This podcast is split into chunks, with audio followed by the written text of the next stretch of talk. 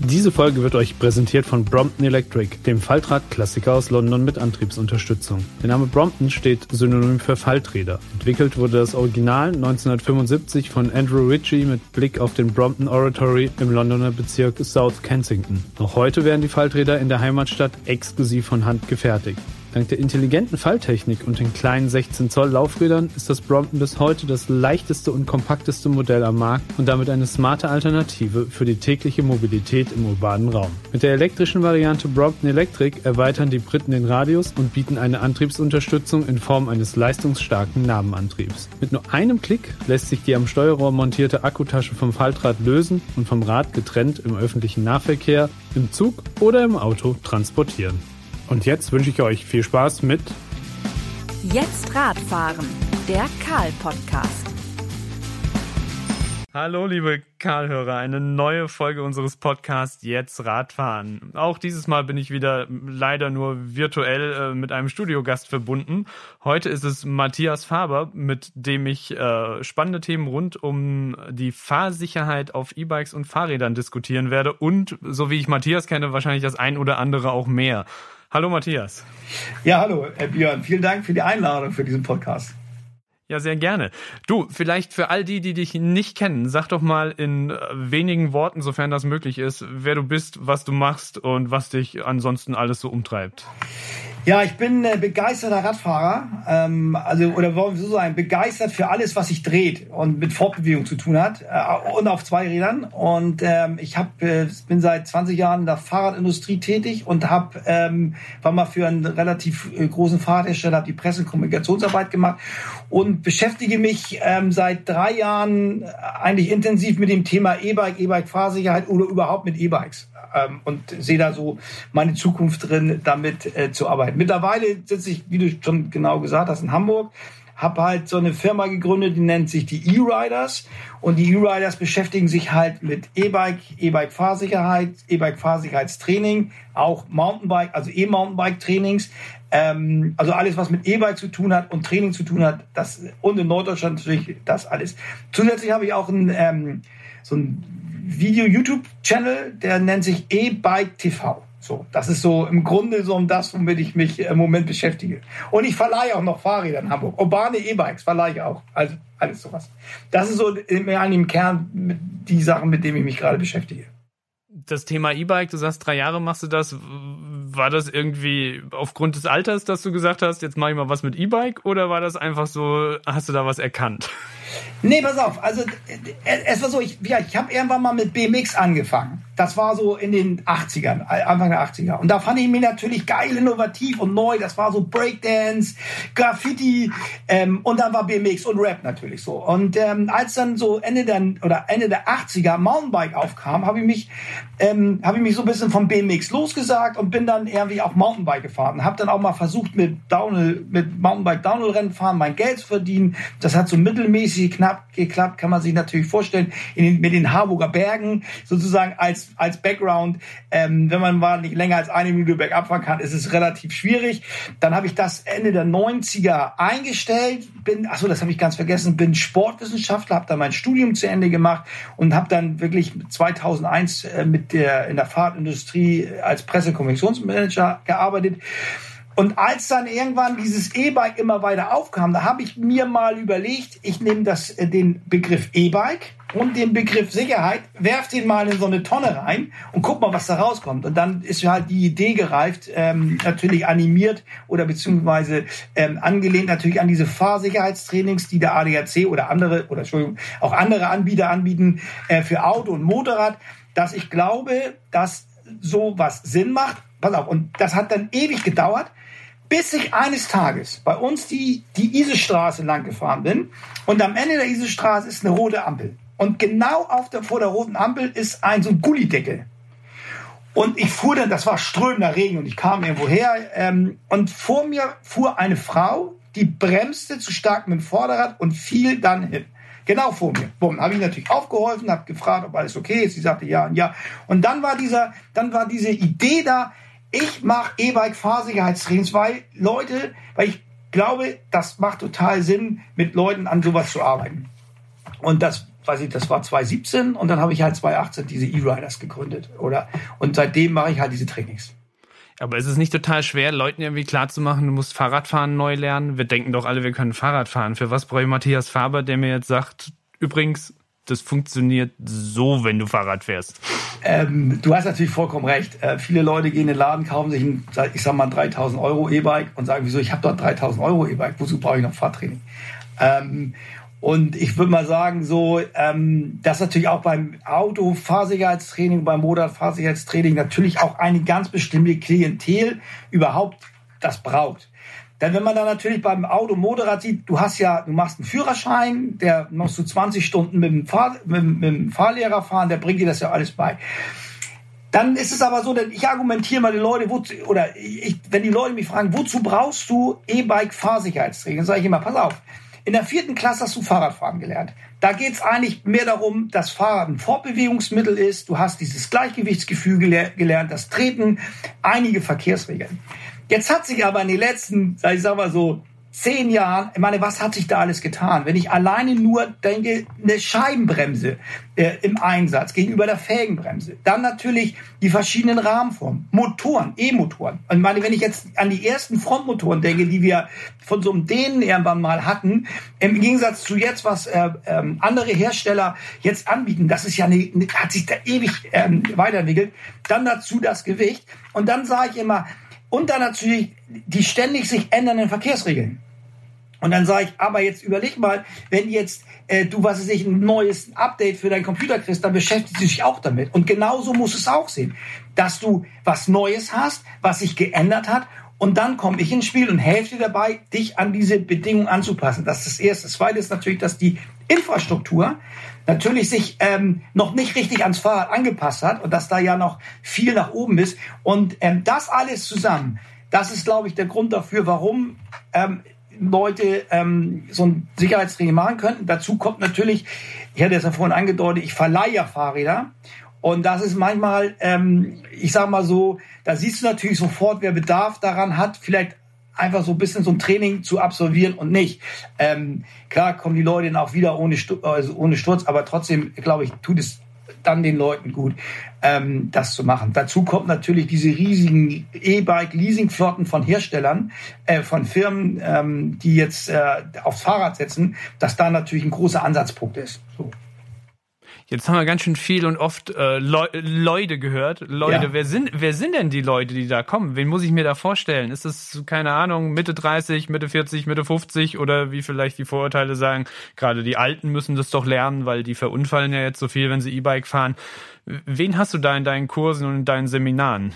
Also erstmal erstmal würde ich das nicht auf ein Alter fixieren, ähm, sondern ich würde sagen, dass Leute, die sich mit dem Thema beschäftigen, das äh, machen. Das sind ähm, das sind Ärzte, die, ähm, oder wollen wir so sagen, viel, die Leute, die viel mit dem Fahrrad unterwegs sind, ähm, die für sich das Fahrrad erkannt haben, dass es ein Autoersatz ist und die sozusagen gewissenhaft mit sich und der Umwelt umgehen wollen.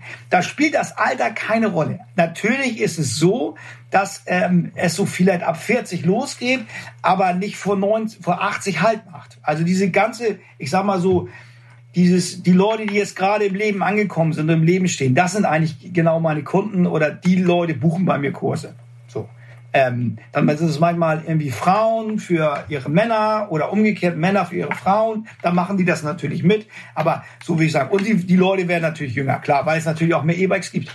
Und die Jungen kommen auch und äh, machen ein Fahrsicherheitstraining bei dir. Ja, ich habe jetzt ja wie so letztens, also im Moment sind ja nur Privatkurse, also eins zu eins Privatkurse und da war jetzt gerade ein Arzt da irgendwie aus hier aus dem Klinikum, der sagt, der pendelt, der pendelt ganz viel und ähm, wollte halt auch diese diese punktuellen Momentbremsungen lernen, also dass du halt wirklich auf den Punkt genau bremst oder so. Und der ist dann halt bei mir gekommen, mit dem habe ich das erarbeitet. Und ähm, dann, dann kam letztens eine ältere Dame, die saß auf dem Fahrrad perfekt, die fuhr ihre 20 durch. Sie sagte, sie macht weite Reisen, aber ihr Problem ist das Anhalten und das Absteigen. Und das war relativ easy, dann mit ihr das halt zu entwickeln, dass sie halt leicht an- und aufsteigen kann. Und dann, also wir alles durch die Bank. Wo kommt es denn beim sicheren E-Bike-Fahren eigentlich drauf an? Ja, einmal natürlich ähm, dadurch, dass du halt schneller unterwegs bist, mehr Strecken zurücklegst ähm, da musst du natürlich etwas anderen Überblick im Verkehr haben. Und dann ist es natürlich so, dadurch, dass du halt schneller, das Rad schwerer bist, dass natürlich auch das Bremsen, ähm, auch, ich sag mal so wirklich, das eigentlich, dass man das üben kann. Also und äh, mein Ansatz ist halt ähm, einmal natürlich sich mit einer Technik zu beschäftigen. Also wie funktioniert ein E-Bike? Dann mache ich immer was Rechtliches wo, das ist ja auch immer, manchmal äh, kommen bei Fahrrad, äh, äh, denken Leute, man darf mit dem Fahrrad da gar nicht fahren, egal wer das ist, Fahrradfahrer oder äh, auch andere Verkehrsteilnehmer. Ähm, und dann, ähm, also was rechtliches. Und dann, was ein, immer ein großer Punkt ist, ist natürlich ähm, das Bremsen, das Balancieren und das Ausweichen. Das sind so Sachen, die ich mit, mein, mit meinen Kursen halt im ersten Teil äh, mache. Und ähm, meistens so auf abgesicherten Parkplätzen oder Flächen, wo kein anderer Verkehrsteilnehmer ist. Und im zweiten Schritt gehe ich mit meinen Leuten dann äh, auch in den Straßenverkehr. Ähm, und äh, dann gucken wir, dass wir auf Storing achten. Was passiert, wenn Geisterfahrer, wenn dir jemand entgegenkommt, wie reagiere ich da drauf? Also auch dieses Praktische im Verkehr umsetzen. Das ist so mein Konzept, das sich aufeinander aufbaut. Ist natürlich vom Leichten zum Schweren und vom ähm, ähm, äh, Einfachen zum Komplizierten. So, also das halt immer das aufeinander aufbaut, dass man die Grundarten hat.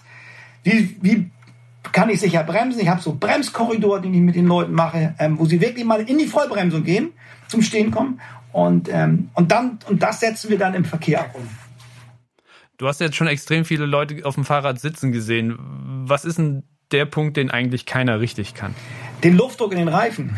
Was heißt nicht richtig? Nein, pass auf. Ich will mich, ich, ich maß mich nicht an. Ähm, also ich, ich kann ja immer nur sagen, was optimal ist und aus dem Ist- und Soll-Vergleich, welche Differenzen sich ergeben. Und viele Leute, ich habe jetzt auch äh, gerade die E-Bike, also gerade äh, äh, viele E-Biker, die wollen gar nicht in einer optimalen Sitzposition zum Beispiel sitzen, die wollen da ein bisschen niedriger sitzen. Aber was mir immer stark auffällt, dass halt viele mit viel zu wenig Luft fahren.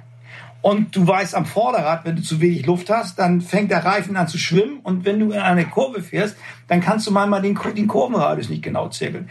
Und beim Hinterrad ist es so, gibt's mal schnell einen Platten. Also das ist das allererste, was ich immer sage, Pump, also, oder was ich immer sage, den richtigen Reifendruck. Ich, so.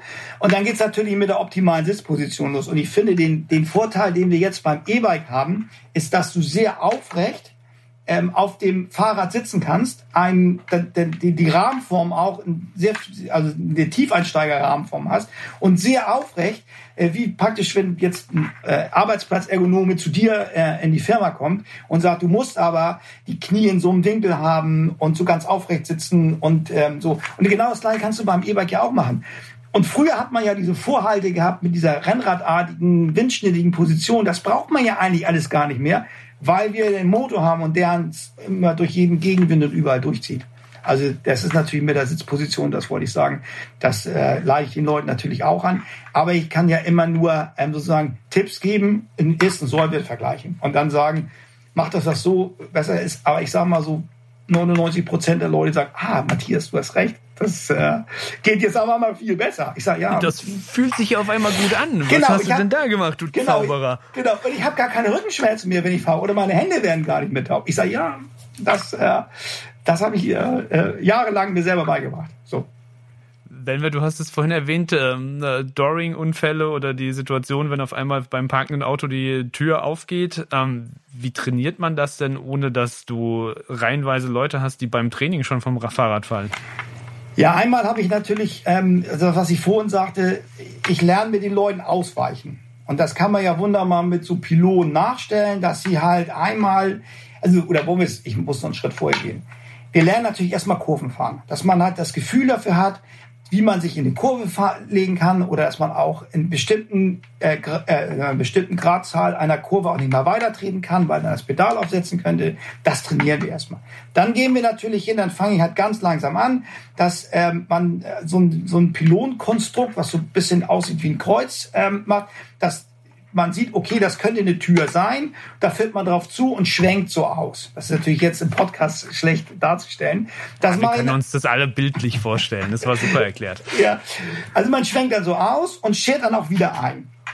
Das ist das. Dann erklären natürlich den Leuten, dass sie gerade wenn sie äh, an, an, an Fahrzeugen vorbeifahren, wo die Tür aufgehen könnte, dass sie natürlich so sensibilisiert sind und praktisch versuchen, schon im Blick, das im Blick zu haben, sitzt, könnte da jemand drin sitzen oder nicht. Das wird natürlich bei Transportern relativ schwierig, weil man da oft nicht reingucken kann. Das ist halt auch dann, was wir dann in dieser, ich sag mal, in der Trockenphase trainieren. Wo blicke ich hin? Wann blicke ich wohin? Und wie verändere ich meinen Blick? Also ich habe so verschiedene Blickkorridore, die ich mit den Leuten dann mit den Pylonen abstecke und sage, ja, wenn du normal unterwegs bist und es ist entspannt und du rollst hin, dann guck, was ist dich 10, 20 Meter vor dir. Wenn du ein Hindernis erkennst, dann so 10, vielleicht 10 bis 5 Meter. Und wenn dann wirklich ein Hindernis auf dich zukommt, dann musst du natürlich so drei, vier Meter vor dir, vor dir blicken. Ähm, damit leiten wir das an. Ähm, und dann ähm, ist es natürlich so, ähm, man kann das natürlich nur so, ähm, ähm, ähm wie soll ich das sagen, ähm, äh, nur so theoretisch üben. Manchmal, wenn ich, wenn jemand ein Auto mit hat, dann stellen wir das Auto manchmal hin und üben das einfach mal. Was ich jetzt bei vielen Leuten hatte, die wollten einfach wissen, wie weit geht eigentlich so eine Tür auf? Also wenn ich mit so Firmen zum Beispiel arbeite, die haben dann die, der, da kommt dann einer mit dem Transporter, dann stellen wir den dahin und dann schwenkt die Tür richtig mal auf, dass die Leute merken, ah, so weit muss ich überhaupt ausweichen, um der aufgehenden Tür dann auch auszuweichen. Und ich glaube, das ist ein gutes Mittel. Ähm, den, die, die, den, den Leuten so diese zu sensibilisieren, dass sie dann ähm, mit mit äh, was ich mit mehr Aufmerksamkeit halt durch den Straßenverkehr fahren. Und was ich ja auch immer sage, du als Fahrradfahrer bist ja immer, bist ja immer sozusagen der, die, die weicheste Komponente und dir tut's am meisten weh. Wenn natürlich du gegen eine Autotür fährst, der Autotür ist das egal, aber dir tut's dann halt weh. Deshalb sage ich immer vorausschauend fahren ähm, und möglichst oder wollen wir so sagen, mein positiver Ansatz ist erst gar nicht in eine gefährliche Situation kommen und dann anhalten. Und da muss ich auch die Senioren loben, ähm, dass viele von denen so sensibel sind, dass sie eher anhalten und absteigen, und sagen, ich warte jetzt lieber, bevor ich irgendwo reinfahre. Also das habe ich bei vielen auf jeden Fall so. Woher glaubst du, kommt diese äh, Tendenz, dass man gerade über die Senioren anfängt zu sagen, ja, ob die jetzt wirklich alle noch E-Bike fahren sollten, die Unfallzahlen steigen, die Zahlen der Verletzten steigen, gerade in dem Alterssegment? Ähm, Liegt es einfach nur daran, dass viel mehr ältere Mitmenschen fahren? Oder ist es wirklich schwieriger, ab einem gewissen Alter ein E-Bike zu beherrschen? Also erstmal ist es natürlich ganz klar viel mehr, also viel mehr ältere fahren halt einfach E-Bike. Von der ZIV gab es mal so eine Statistik, ähm, die haben gesagt, mit dem normalen, mit dem Biorad, sage ich mal, werden 300 Kilometer im Jahr Fahrrad gefahren und mit dem mit dem E-Bike 1500 Kilometer Fahrrad fahren. Dann kommt natürlich diese Corona-Zeit dazu, dass natürlich, also wenn ich das hier bei uns sehe, das sind ja riesige Ströme geworden. Ich weiß nicht, wie das bei euch in Stuttgart ist, aber Selbst hier, da ist es mehr geworden, ja. Ja, und, und bei euch ist, sag mal so, die schlechteste Stadt, um Fahrrad zu fahren. Also, also ja, weil es ja diesen Talkessel immer hat. Ne? Wenn du auf jeden Fall unten arbeitest und oben wohnst, ähm, es wird so. Aber bei uns in Hamburg ist ja. Aber dafür haben wir doch E-Bikes. Ja, genau. Auf jeden Fall bei uns in Hamburg ist es, ist es ja so, es ist alles eben, es wird ja im Moment viel gemacht und diese Fahrradrouten werden ausgebaut und wenn du, ich bin halt morgens auch immer viel unterwegs mit dem Fahrrad. Es ist toll zu sehen, wie viele Leute da mit dem Fahrrad unterwegs sind, statt mit dem Auto. Und wie viel Potenzial auf einmal da ist, dass man ja. den ganzen Leuten ja auch noch das Fahrradfahren beibringen kann. ja, du hast natürlich vollkommen recht. Ne? Ähm, wo allerdings so eine Tendenz hingeht, dass so Firmen, die ähm, große Leasingflotten haben, dass die halt, ähm, wenn die so einen Sicherheitsbeauftragten haben, dann sowas auch anfragen bei mir. Dass ähm, da ich in, in die Firma komme und dann mit so Firmen, viel mit Firmen mache. Wenn du dir den Verkehr in der Stadt mal so insgesamt betrachtest, wo lauern denn die, wir haben ein paar Sachen schon erwähnt, aufgehende Autotüren, aber wo wird's für Fahrradfahrer denn wirklich brenzlig? Achso, Entschuldigung, dass ich nochmal zurückkomme. Ich hatte eine Sache wegen den Senioren noch nicht gesagt. Meine, das ist wichtig. Genau, pass auf. Meine, meine Erfahrung ist, dass die Sensoren, die Sensoren, sag ich schon, die Senioren natürlich aufgrund ihrer Erfahrung der jahrelange Erfahrung im Straßenverkehr viel sensibilisierter für gefährliche Situationen sind. Wo vielleicht der Jüngere ähm, nochmal schnell irgendwie rüberfährt oder vorbeifährt oder ähm, eher ins Risiko geht, äh, äh, sagt der Senior sich vielleicht, also ich spreche natürlich für so eine große Menge, auch nicht alle, ah, ich schalte lieber einen Gang zurück, bleib hinter dem oder überhole jetzt nicht oder halt lieber an, anstatt halt in die Gefahr, in die Gefahr zu kommen. Ähm, das ist, und was man vielleicht, was vielleicht in der Statistik auch nicht oft so rüberkommt. Es ist natürlich so, wenn jetzt wir beide, wir sind junge Männer. Danke. also, ist natürlich was anderes, wenn wir beide stürzen, als wenn jetzt ein 70, 75-Jähriger stürzt. Ähm, allein dieser Schock, ähm, dass natürlich dann also viel mehr übrig bleibt, will ich mal so sagen. Weißt du, wir schütteln uns, machen den Dreck ab, fahren weiter, weil wir haben noch einen Termin und der Senior, der sagt sich, okay, ich gehe lieber ins Krankenhaus und lass das untersuchen. So. Ähm, und also, was ich damit sagen will, ähm, dass natürlich, wenn man als Senior hinfällt, vielleicht ist es dann einfach auch oft viel mehr, als wenn jetzt ein junger Mensch hinfällt. So. Und laut der Verkehrsstatistik sind natürlich die jungen Männer, gerade die jungen Männer, natürlich viel gefährdeter für Verkehrsunfälle, wenn man in die Autostatistik guckt, weil da werden ja die meisten Unfälle wegen überhöhter Geschwindigkeit und so. Und ich glaube, das sieht man viel im Straßenverkehr auch ähnlich. So, dass natürlich viele Jüngere natürlich viel mehr ähm, ähm, den Straßenraum sich versuchen so zu nutzen äh, mit viel Geschwindigkeit und ähm, am, wie soll ich das sagen, und vielleicht nicht hundertprozentig sich an die Verkehrsregeln halten. Genau. Das heißt, das heißt, nicht nur Autofahrer können eine Gefahr sein, sondern auch äh, halsbrecherisch fahrende Radfahrer. Das will ich so nicht sagen. Ähm, es ist natürlich so, wenn du mit dem Fahrrad unterwegs bist, bist du bei allem selber schuld.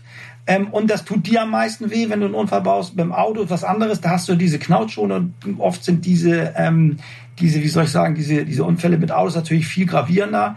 Ich will jetzt nicht auf irgendeine Benutzergruppe schimpfen, dass die halt ähm, besonders ähm, gefährlich äh, Fahrrad fahren. Du weißt das selber, wenn man sich an der Ampel stellt, irgendwo an der rote Ampel, ähm, und da einfach mal zuguckt, wie viel verschiedene Personengruppen diese Rotlichter nicht achten, äh, egal woher sie kommen, das ist dann manchmal schon erschütternd. Ne? So, egal ob das jetzt, ob das in Bewegung ist oder beziehungsweise mit dem Fahrzeug oder ohne Fahrzeug. So.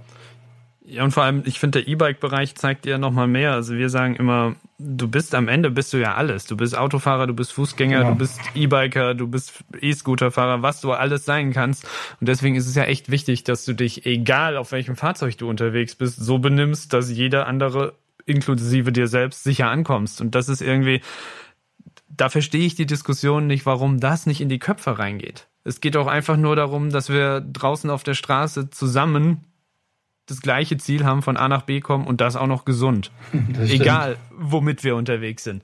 Und trotzdem hast du diese Diskussion Auto gegen Fahrrad. Das ist ja irgendwie das, ah. wichtigste Thema, wenn man über Verkehr redet. Ich finde es langsam, könnte man mal den nächsten Schritt gehen. Gerade wenn wir Radfahrer auch alle mehr werden. Ja, und dann gibt's ja manchmal Fahrrad gegen Fahrrad, ne? Gibt's ja dann auch noch. Dann sagt er ohne Motor, äh, was lass mal sein, was du da sagst, Alter, mit Motor. Und das sind ja gar keine Fahrräder, das sind ja keine, die müssen ja alle so. Es ist, es ist wie immer, ne? Das ist das Miteinander, ne? Also dieses so, dieses nicht Vorfahrt nehmen und und ähm, so, das ist schon. Also manchmal denkt man, was ist denn jetzt los, ne? ja.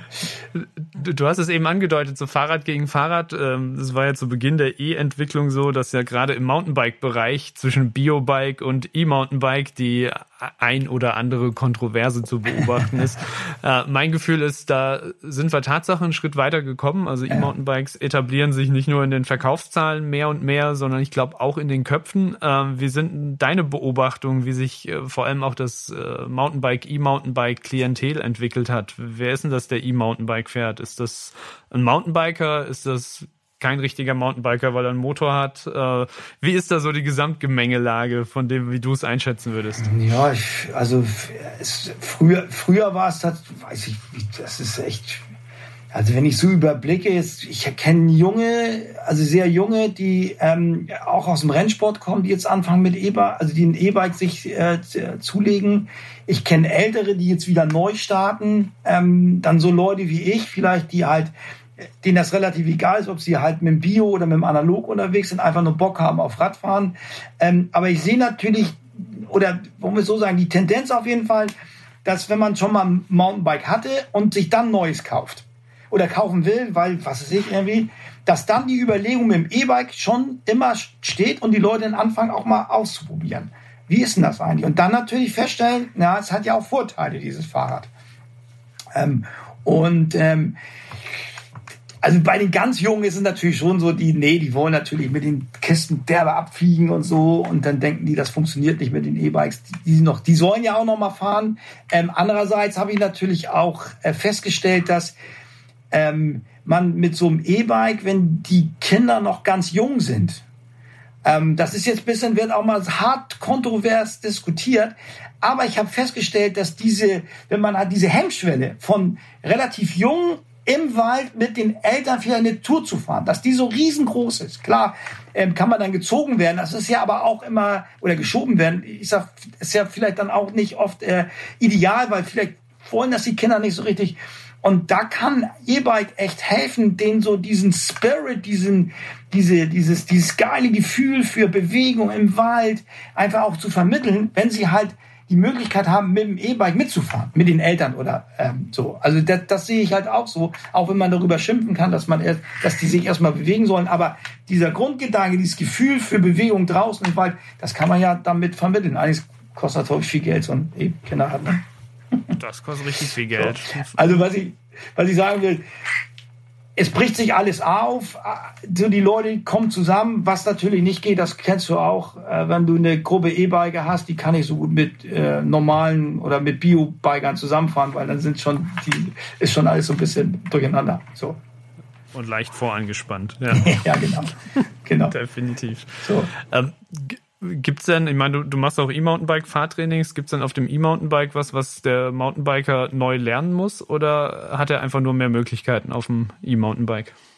Ja, einmal hat er mehr Möglichkeiten, aber was ich in meinen Kursen natürlich vermittel, also oder was ich festgestellt habe bei vielen Leuten, also wenn ich mit dem E-Bike unterwegs bin oder mit dem EMTB im Wald unterwegs bin, dann sehe ich die, sehe ich die Möglichkeiten, mich zu bewegen auf einmal viel ganz anders, aus einer ganz anderen Sicht ähm, dass viele Trails, die ähm, oder neue Möglichkeiten auch berghoch zu fahren. Und ich finde, das ist der große Gewinn des EMTBs, dass du ähm, einfach dieses, das Gesamte einfach neu denken kannst. Also, und jetzt weiß ich nicht, ob ich das schon zu Ende ausgeführt hatte.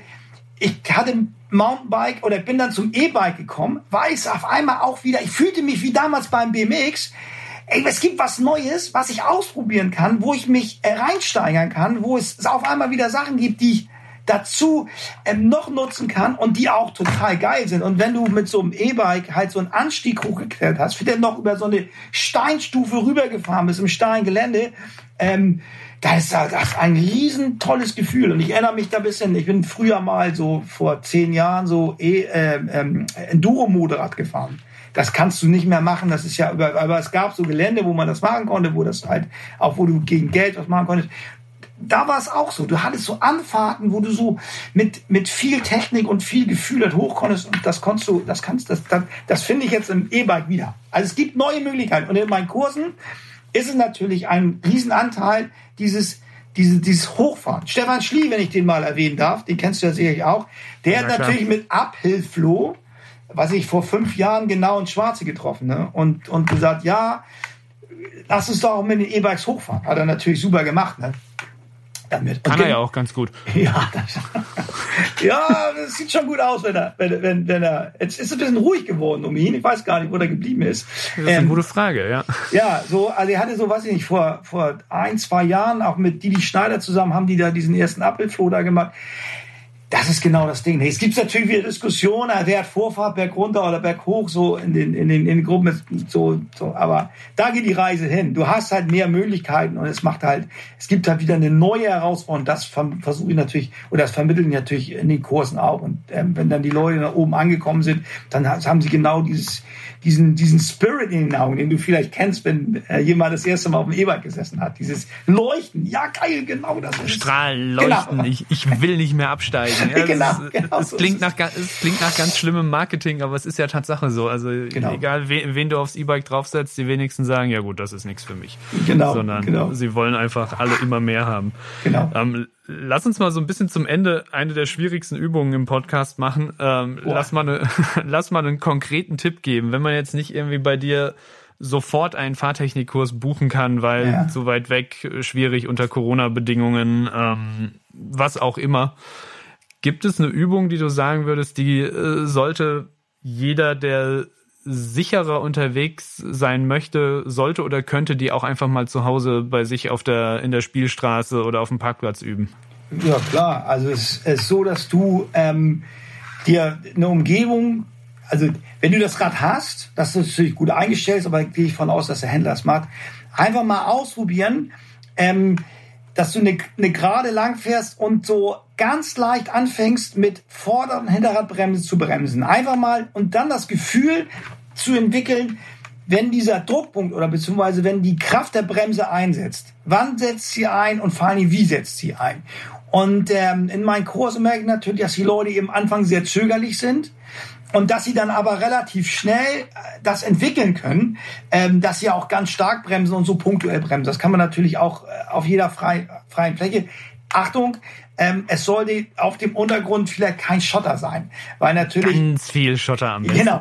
Also es ist klar, es, das übe ich natürlich mit meinen Leuten auch, auf die vordere Bremse auf Schotteruntergrund zu ziehen ähm, und dann ähm, natürlich, wenn sie schon versiert sind und dass sie dann auch, dass wenn man sobald die Bremse auflässt, die Geschwindigkeit einer wieder stabilisiert.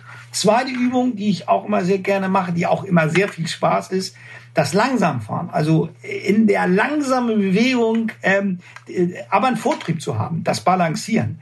Ähm, da lernst du natürlich äh, in fein, feinfühligen Bewegungen, wie sich das Fahrrad halt bewegt, was dann natürlich für alle anderen weiteren Übungen halt extrem wichtig ist, dass du diese Balance auf dem Fahrrad hast. Das, das wäre das jetzt das nächste, also das Bremsen und diese Balance. Und dann ähm, geht es halt, wird es halt du würdest halt noch mehr Tipps geben. Aber das sind so die grundlegenden Sachen, die man schon mal üben sollte. Ja, für alle anderen Sachen sollen die Leute ja auch zu dir kommen. Also wir wollen, äh, wollen, ja am Ende keine kostenlose Fahrschule nein, nein. Äh, hier veranstalten. Nein, nein, das reicht. Also das, also das sind so die beiden Tipps, die ich immer Leuten ganz gerne gebe, ähm, dass sie, dass sie da, da auf jeden Fall schon mal einen Riesenschritt weiterkommen. Genau, und wer noch einen Schritt weiterkommen will, der kann dich ja sicher kontaktieren äh, genau. über deine Webseite. Da sieht man deine anstehenden Kurse. Ich bin jetzt wirklich nicht firm. Du hast gesagt, du kannst unter Corona nur eins zu eins Kurse genau. anbieten. Ähm, also das wird alles, was bis 14 Jahre ist, das geht, ist natürlich überhaupt kein Problem, weil diese Gruppen ja ausgenommen sind. Aber sobald es halt in, in, in Erwachsenentraining geht, kannst du nur, also mit einer Familie und ich oder halt Privattraining, dieses eins zu eins, ne? Also das geht. Oder das gibt der Gesetzgeber her. Ne? Und dann natürlich draußen, klar. Also da einfach mal bei Matthias auf der Webseite eriders.com. www.eriders. Ja, www.eriders.com. Hab, ich habe mal den Namen mir damals ausgedacht. Ich wollte halt einen Namen haben, der vielleicht auch in zehn Jahren noch funktioniert, wenn wir vielleicht noch viel, viel mehr andere Fortbewegungsmittel mit dem E-Antrieb haben. Also jetzt kommen wir jetzt diese Vierräder mit vier Rädern, ähm, weiß ich nicht, was es da noch alles geben wird. Und da wollte ich einfach dann so einen Namen haben, der dann so auch dann noch geht. Und äh, ausgesprochen, also geschrieben wird das ja E-R-I-D-E-R-Z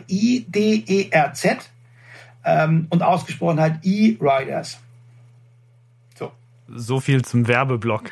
so, ich, nein, weil viele sprechen das immer, die sagen immer Eridat. Was ist ein Eridat? Ich sage, ja, das sind die E-Riders. Die Eridos. Ja, sehr schön.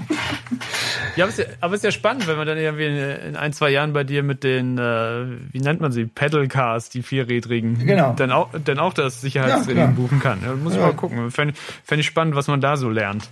Ja, mal sehen, ob sie die Dinger durchsetzen werden. Ne? Also ob, das, ob da was, was kommt. Also die ersten sind auf dem Markt, kosten natürlich auch eine Stange Geld. Ja, ja. Ich kann mir natürlich so vorstellen, so im, in der internen Fortbewegung von so großflächigen Unternehmen, also wenn dann von A nach B gefahren werden sollen mit Waren, ähm, so, so ähnlich bisschen wie Lastenräder auch, ähm, äh, in die Richtung, ne? könnte ich mir das ganz gut vorstellen. Ja, und für alle natürlich, die keine Regenjacke anziehen wollen, ist das natürlich auch attraktiv. das, das, stimmt, aber wer, wer, beim E-Bike macht das ja nicht so schlimm, ist ja nicht so schlimm, wenn man, wenn man nass wird. Nee, überhaupt nicht. Und ich sag mal, für den Preisunterschied kann man sich dann schon auch noch die ein oder andere Regenjacke kaufen am ja, das Ende. das stimmt. Du, gibt es ähm, beim Thema Fahrrad, E-Bike Sicherheit irgendwas, was wir äh, noch anschneiden müssen? Wir haben ja einen wilden Galopp durch alle Themenfelder eigentlich gewagt. Äh, stimmt, hast, ja. du noch, hast du noch eine Botschaft, die du unseren Hörerinnen und Hörern mit auf den Weg geben möchtest? Ähm, meine Botschaft ist natürlich immer, ähm, geht raus, fahrt Fahrrad, ähm, schaut, dass ihr niemand anders äh, gefährdet und ähm, das sind so, das sind so viele. Also ich bin immer so ein Typ rausgehen und bewegen, gerade jetzt in der Corona-Zeit. Ne? Ähm, und ähm, mit dem E-Bike kann man weite Strecken fahren und äh, bei uns hier kann man schön an die Elbe fahren überall. Das ist doch ein, das, das sind so meine Sachen, die ich immer den Leuten da mitgebe. Ne? So, jetzt sind wir wieder da. Ja, das ist ja bei dir dann im Prinzip genauso wie bei äh, beim Karl-Magazin. Unsere Botschaft ist äh, jetzt Radfahren. Also genau das, rausgehen, aufs Rad, Spaß haben in genau. der Stadt oder in der Natur. Macht es einfach. Insofern würde ich sagen, äh, viel bessere Schlussworte könnte man überhaupt nicht finden. geht ja. raus. geht, geht raus. raus. Bewegt euch, ne? Fahrt Fahrrad, bewegt euch und kommt genau. vor allem immer sicher an. Matthias, ich danke dir für die äh, launigen 35 Minuten. Okay, bitte, bitte. Hat mir viel Spaß gemacht, du. Das freut mich. Dann ja. bleib du auch gesund und bis bald. Ja. Mach's gut. Tschüss.